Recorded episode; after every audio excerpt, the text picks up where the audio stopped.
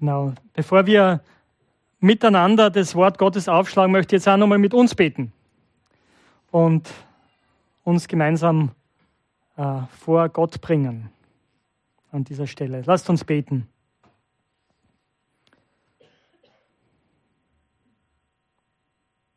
Herr, wir danken dir, dass du jetzt hier bist, dass wir als deine Gemeinde in deine Gegenwart kommen dürfen. Und Herr, du kennst unser Herz. Du siehst es genau, wie es uns geht, wo wir gerade stehen, ob wir voller Dank und Lobpreis kommen oder ob wir niedergedrückt sind.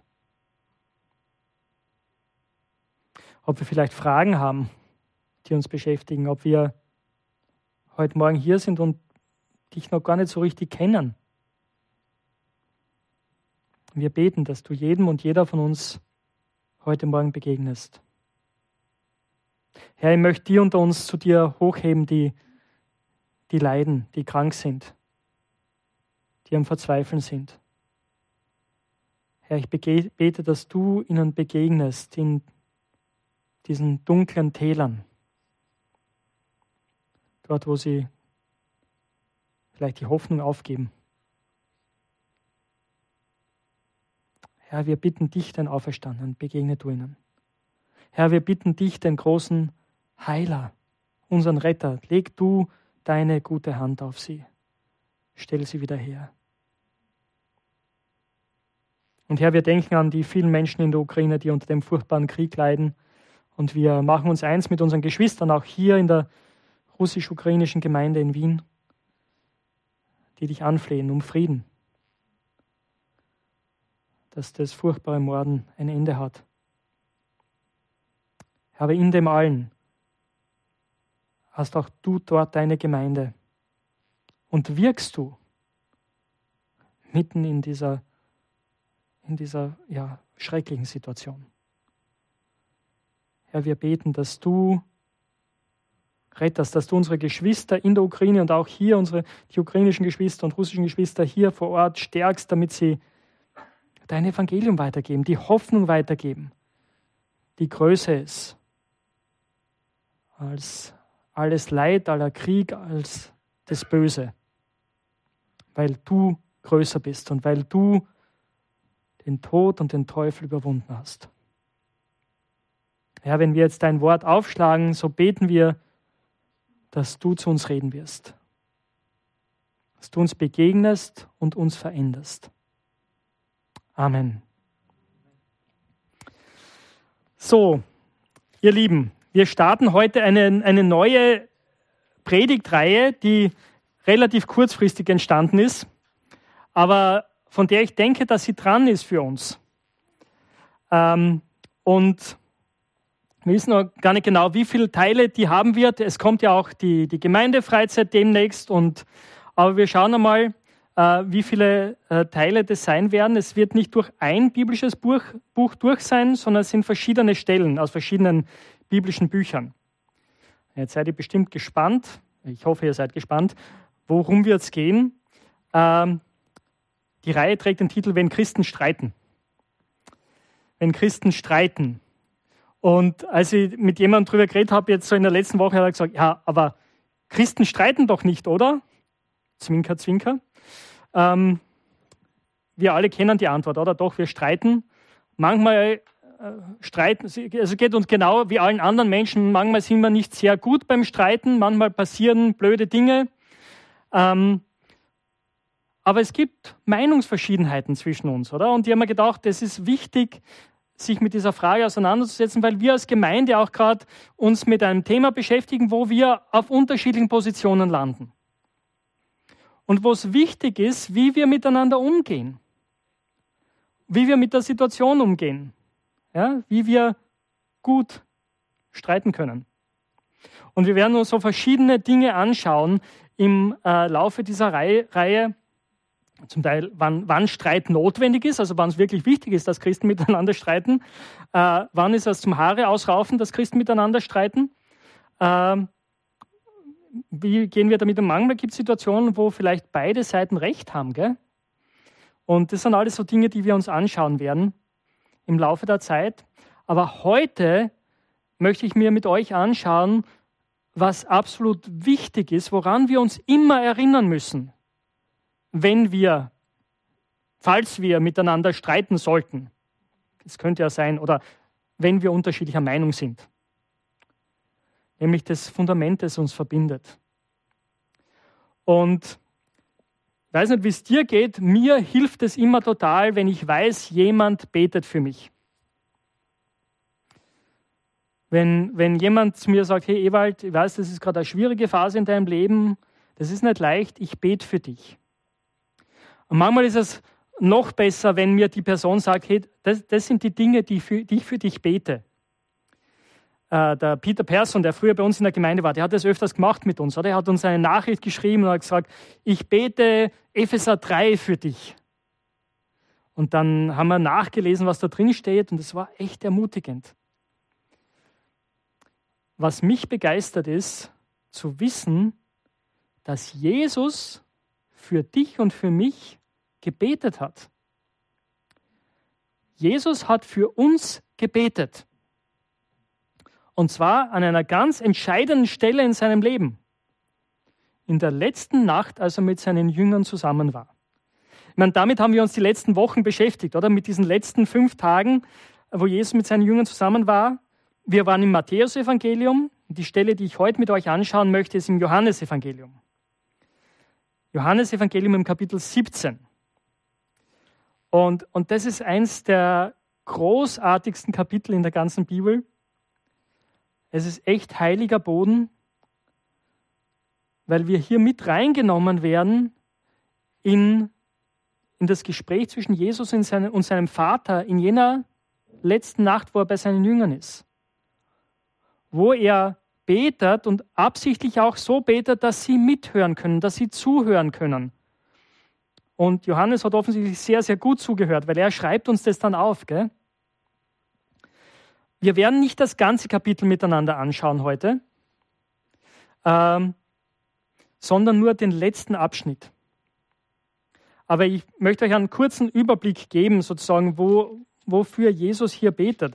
Er beginnt damit im, im Vers 1, äh, dass Jesus betet, sozusagen, er, er redet mit dem Vater über seine eigene Mission, warum er gekommen ist. Und er sagt, ich bin gekommen, um deine Herrlichkeit sichtbar zu machen. Und jetzt verherrliche du mich, damit die, die Jünger, die du mir gegeben hast, erkennen, dass du mich gesandt hast. Und natürlich das Gewaltige an dieser Stelle ist, wie wird die Herrlichkeit Gottes sichtbar im Johannesevangelium? Wenn Johannes darüber schreibt, dass Jesus seinen Thron besteigt, dass er die Herrlichkeit Gottes sichtbar macht, dann redet er über die Kreuzigung. Das ist ganz spannend, wenn wir das Evangelium lesen. Das ist, wie er beschreibt, dass Gott seine Herrlichkeit sichtbar macht, dass Jesus am Kreuz stirbt dass er sein Leben gibt für seine Freunde, für seine Jünger. Dass er so die Herrlichkeit Gottes sichtbar macht. Und darum geht es in diesem ersten Abschnitt. Und dass dann ja auch wieder zum Vater gehen wird und die Herrlichkeit empfängt, die er bei Gott hatte, bevor die Welt gemacht wurde. Das ist so der erste Abschnitt. Dann im zweiten Abschnitt, ab Vers 6, betet er für seine Jünger, für die Apostel, die mit ihm da im Raum sind. Und letzten Endes, er betet äh, für sie, nicht, dass Gott sie aus der Welt wegnimmt, sondern dass er sie bewahrt vor dem Bösen. Jesus weiß natürlich, er wird jetzt sterben, er wird zum Vater gehen, er wird nicht mehr immer bei ihnen sein, aber er bittet zum Vater, dass der Vater sie bewahrt, damit sie die Mission ausführen können, den Auftrag ausführen können, die, den er für sie hat. Nämlich, dass sie das Evangelium in die ganze Welt hinaustragen. Aber das ist so der, der Fokus diesen, dieses zweiten Abschnitts. Ähm, und dann kommen wir zum Vers 20 und das ist unser Text für heute, der Text, den ich heute mit euch anschauen möchte. Die Verse 20 bis 26. Und hier geht es um uns und das begeistert mich, dass Jesus für dich und für mich, für uns gebetet hat. Er sagt nämlich hier in Vers 20, ich bete nicht nur für sie, sondern ich bete auch für alle, die durch ihr Wort zum Glauben an mich kommen. Die durch ihr Wort glauben werden. Und da gehören wir dazu, oder? Wenn du Christ bist, wenn du heute Morgen hier sitzt und Christ bist, dann ist es irgendwann passiert, dass, dass du Freunde gehabt hast wahrscheinlich oder deine Familie und sie haben dir von Jesus erzählt, du hast Jesus kennengelernt und du hast angefangen, in der Bibel zu lesen. Und du hast diese Geschichten kennengelernt. Und Jesus ist dir in seinem Wort begegnet, in dem, was die Apostel aufgeschrieben haben. Und du hast angefangen, dein Vertrauen auf ihn zu setzen. Du bist zum Glauben an Jesus gekommen aufgrund des Wortes der Apostel. Und das heißt, du gehörst zu dieser Gruppe hier, zu den Menschen, die an Jesus glauben, wegen dem, was die Apostel geschrieben haben wegen ihres Wortes. So, und jetzt lesen wir, was Jesus für uns betet. Sie sollen alle untrennbar eins sein, so wie du, Vater, mit mir verbunden bist und ich mit dir. Dann können auch sie mit uns verbunden sein. Dann kann auch diese Welt glauben, dass du mich gesandt hast. Ich habe ihnen die Herrlichkeit weitergegeben, die du mir geschenkt hast denn sie sollen eins sein, so wie wir eins sind. Ich bin mit ihnen verbunden und du mit mir, damit sie untrennbar eins sind. Daran soll diese Welt erkennen, dass du mich gesandt hast. Und du liebst sie, so wie du mich liebst. Vater, du hast sie mir anvertraut. Ich will, dass sie mit mir dort sind, wo ich dann bin. Sie sollen mich in meiner Herrlichkeit sehen, die du mir geschenkt hast. Denn du hast mich schon geliebt, bevor die Welt erschaffen wurde.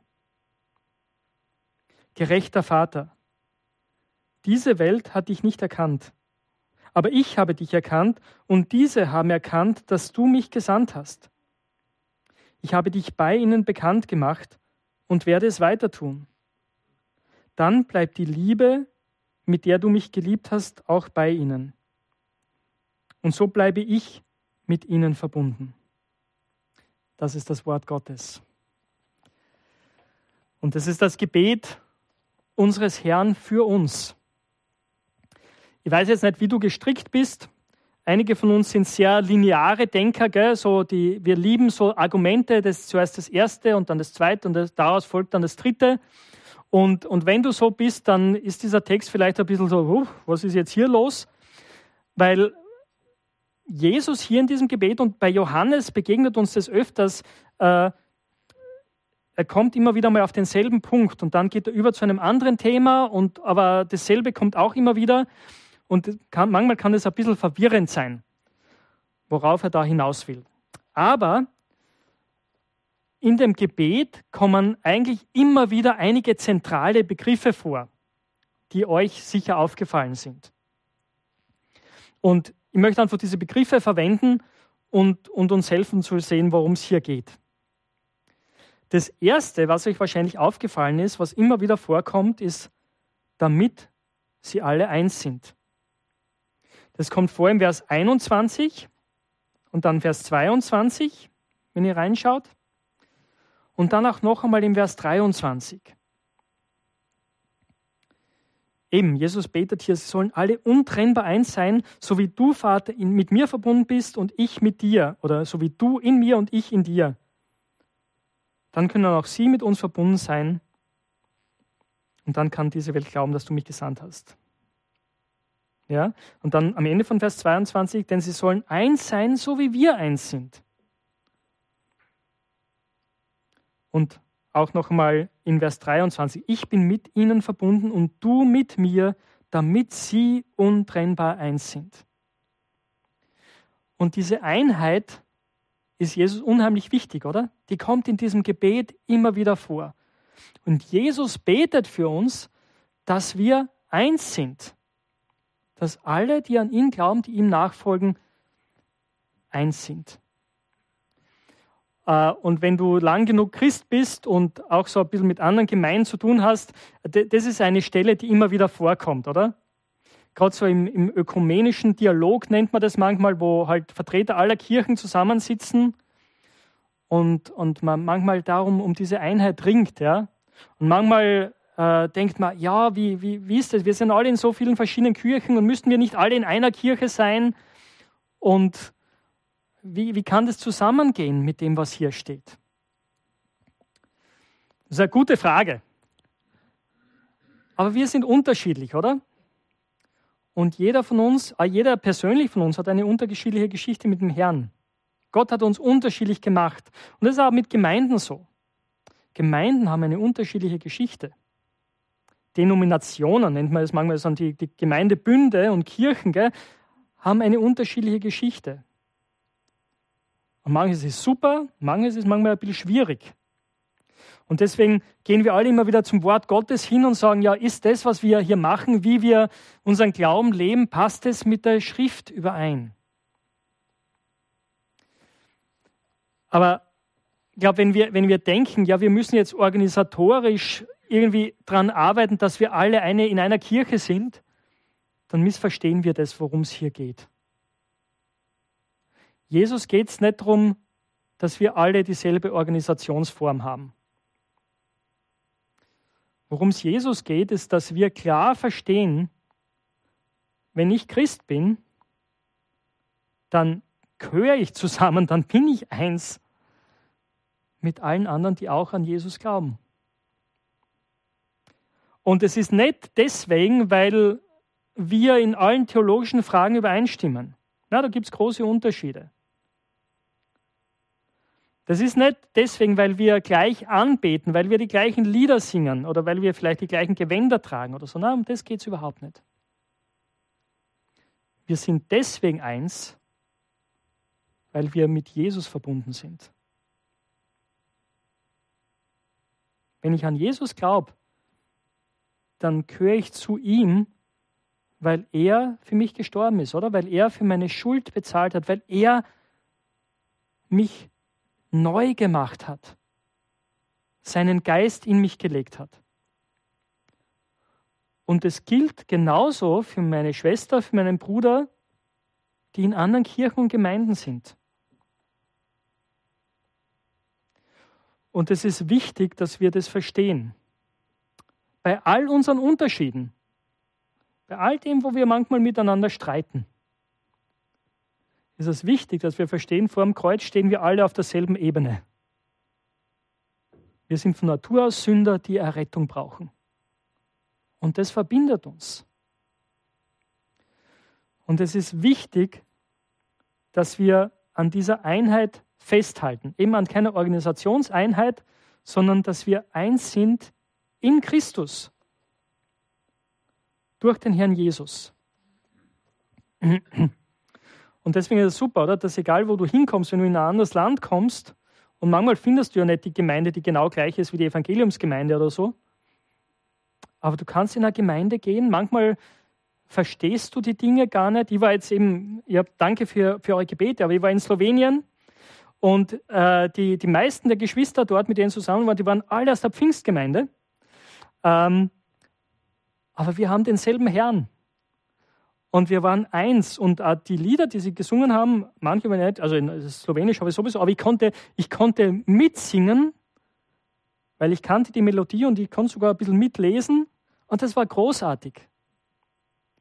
Diese Einheit zu erleben bei unserer Unterschiedlichkeit. Und ich bin sicher, die Art, wie Sie Gottesdienst feiern in Ihren Gemeinden, ist sicher anders, als wie wir das hier feiern.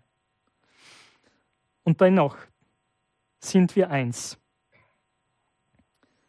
Aber diese Einheit ist auch kein Selbstzweck, oder? Das sehen wir auch, wenn wir diesen Text durchlesen. Diese Einheit hat ein Ziel. Es kommt immer wieder dieses Wort auch damit. vor. Zum Beispiel, wenn ihr reinschaut in den Vers 21, damit oder dann heißt es bei mir, dann kann auch diese Welt glauben, dass du mich gesandt hast. Damit diese Welt erkennt, dass du mich gesandt hast. Das heißt, diese Einheit der Christen untereinander hat einen evangelistischen Effekt. Das führt dazu, dass, dass Menschen, die Jesus nicht kennen, merken, wow, an diesem Glauben ist etwas dran. An diesem Jesus ist etwas dran. Dieser Jesus verändert Menschen. Dieser Jesus macht Menschen, die so unterschiedlich sind von ihrer Kultur her, von ihrer Sprache her, von ihrer Ausbildung her, von ihren anderen Werten her vielleicht, gell? Der macht sie eins. Er führt dazu, dass sie gemeinsam in einem Raum sitzen und ihn anbeten. Das ist gewaltig. Es führt dazu, dass sie die Wahrheit erkennen. Das ist in Vers 23 und sogar in Vers 25 steht es dreimal drin. Seht ihr das? Daran soll diese Welt erkennen, du hast mich gesandt und du liebst sie so, wie du mich liebst. Und später dann in Vers 25, gerechter Vater, diese Welt hat dich nicht erkannt, aber ich habe dich erkannt und diese haben erkannt, dass du mich gesandt hast. Hier geht es jetzt um, um die Gemeinde sozusagen, wo Jesus auch sagt, okay, die Welt kennt Gott nicht, aber natürlich der Sohn kennt den Vater, gell? Und der, der Sohn hat den Vater den Jüngern offenbart und sie haben ihn erkannt. Und dann geht es weiter, wie wir das in Vers 23 gelesen haben. Durch sie, durch die Gemeinde, durch uns kann die Welt erkennen, wer Jesus ist und wer Gott ist. Und das ist eine großartige Zusage. Ein anderes Wort, das immer wieder vorkommt, ist eben das Wort Liebe. Vers 23, 24 und 26.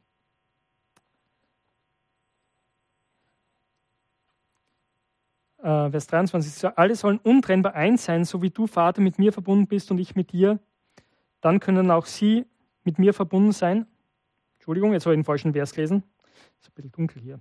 Äh, Vers 23, so, ich bin mit ihnen verbunden und du mit mir, damit sie untrennbar eins sind.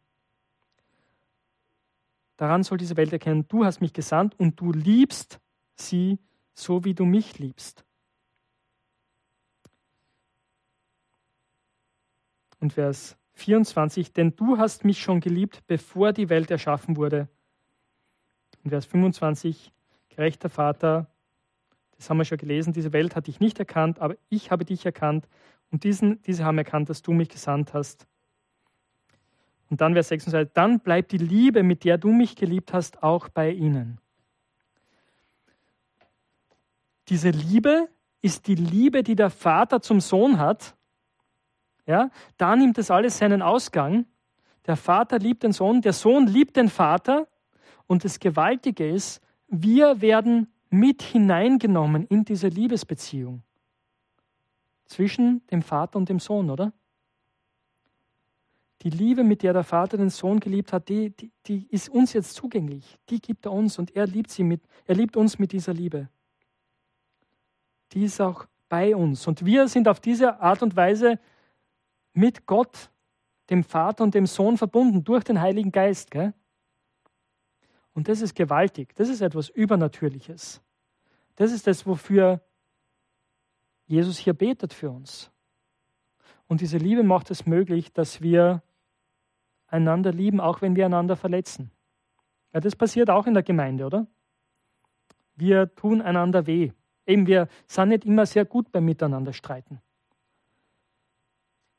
Manchmal sagen wir blöde Dinge. Manchmal sagen wir Dinge, die wir nicht so meinen. Oder manchmal sagen wir gemeine Dinge, die wir genauso meinen. Und da ist es wichtig, dass wir um Vergebung bitten und einander vergeben. Und dass wir sagen, okay, ich, ich habe die nicht so geliebt, wie, wie der Vater mich liebt, wie Jesus mich liebt. Bitte vergib mir. Ich bin geliebt, du bist geliebt und wir wollen einander lieben.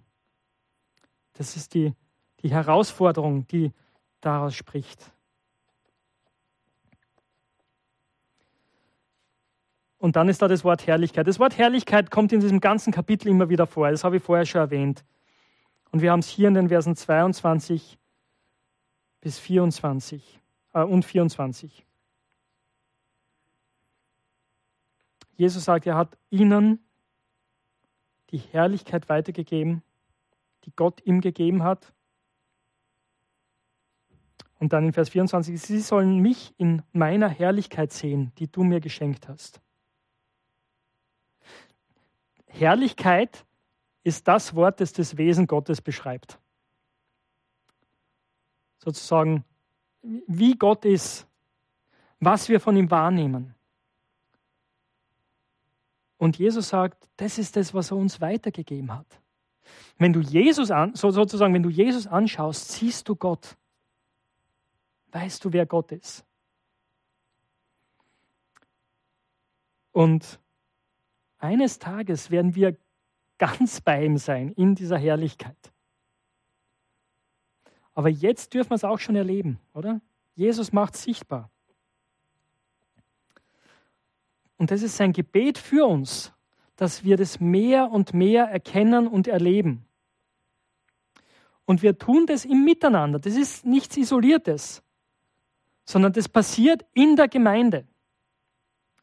Da, wo wir miteinander unterwegs sind. Obwohl wir nicht perfekt sind, obwohl wir einander verletzen, obwohl wir einander immer wieder um Vergebung bitten müssen und vergeben müssen. Aber wir sind unterwegs miteinander in seine Herrlichkeit. Und er liebt uns mit seiner Liebe. Er hört nicht auf, uns zu lieben. Und, er, und Jesus hört auch nicht auf, für uns zu beten übrigens. Das lesen wir im Hebräerbrief. Dass Jesus weiterhin für uns betet. Das ist großartig. Das gibt mir Hoffnung. Gibt mir Hoffnung, gerade wenn wir, wenn wir vielleicht am Streiten sind wenn wir uns nicht einig sind, da weiß ich, okay, der Herr ist da und er betet für mich. Und der Heilige Geist verbindet uns miteinander, auch wenn wir uns nicht einer Meinung sind. Seine Liebe trägt uns. Er schenkt uns Einheit, dort wo wir vielleicht nicht miteinander einig sind.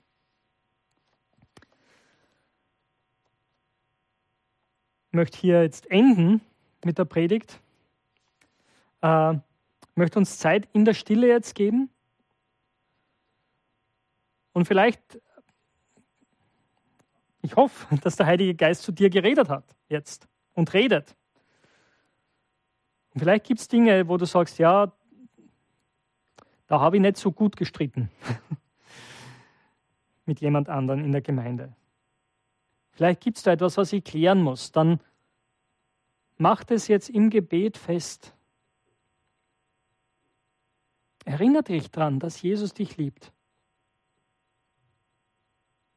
Sag, Herr, ich möchte mehr von deiner Herrlichkeit sehen. Und danke, dass du uns trägst.